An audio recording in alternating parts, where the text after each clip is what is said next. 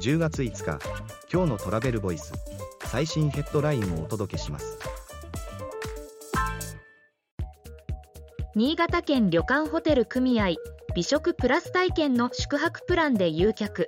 歴史やストーリーで地域の魅力を再構築。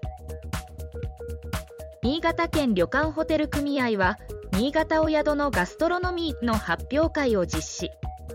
地域特有の食文化や食にまつわる歴史やストーリーを紹介しながら体験とともに商品展開を図っている。次のニュースです。福井県三国港に分散滞在型宿泊施設オーベルジュホ町三国港2024年春開業へ。福井県の三国港に古民家を活用した分散滞在型宿泊施設オーベルジュホ町三国港が2024年春開業する。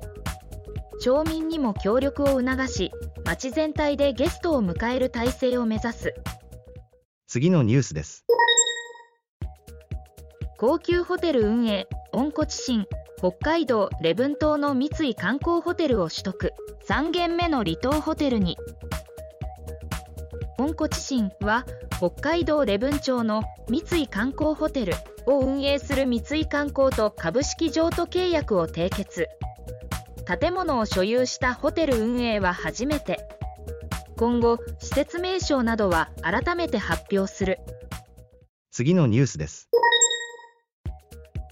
北海道の周遊観光促進で NFT スタンプラリー世界遺産縄文遺跡群で QR コード読み取り周辺施設での特典も北パンが北海道の NFT を活用した周遊促進事業を受託。道内に点在する世界文化遺産北海道北東北の縄文遺跡群を周遊することでオリジナル NFT を入手できる縄文 ×NFT デジタルスタンプラリーを実施する。次のニュースです。観光分野での NFT 活用ふるさと納税から関係人口の拡大まで国内外の事例とその課題とは？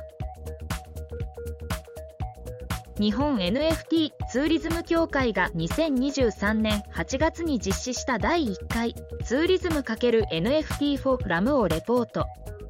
NFT を活用した観光関連プロジェクトの先進事例を中心に NFT の可能性を伝えた。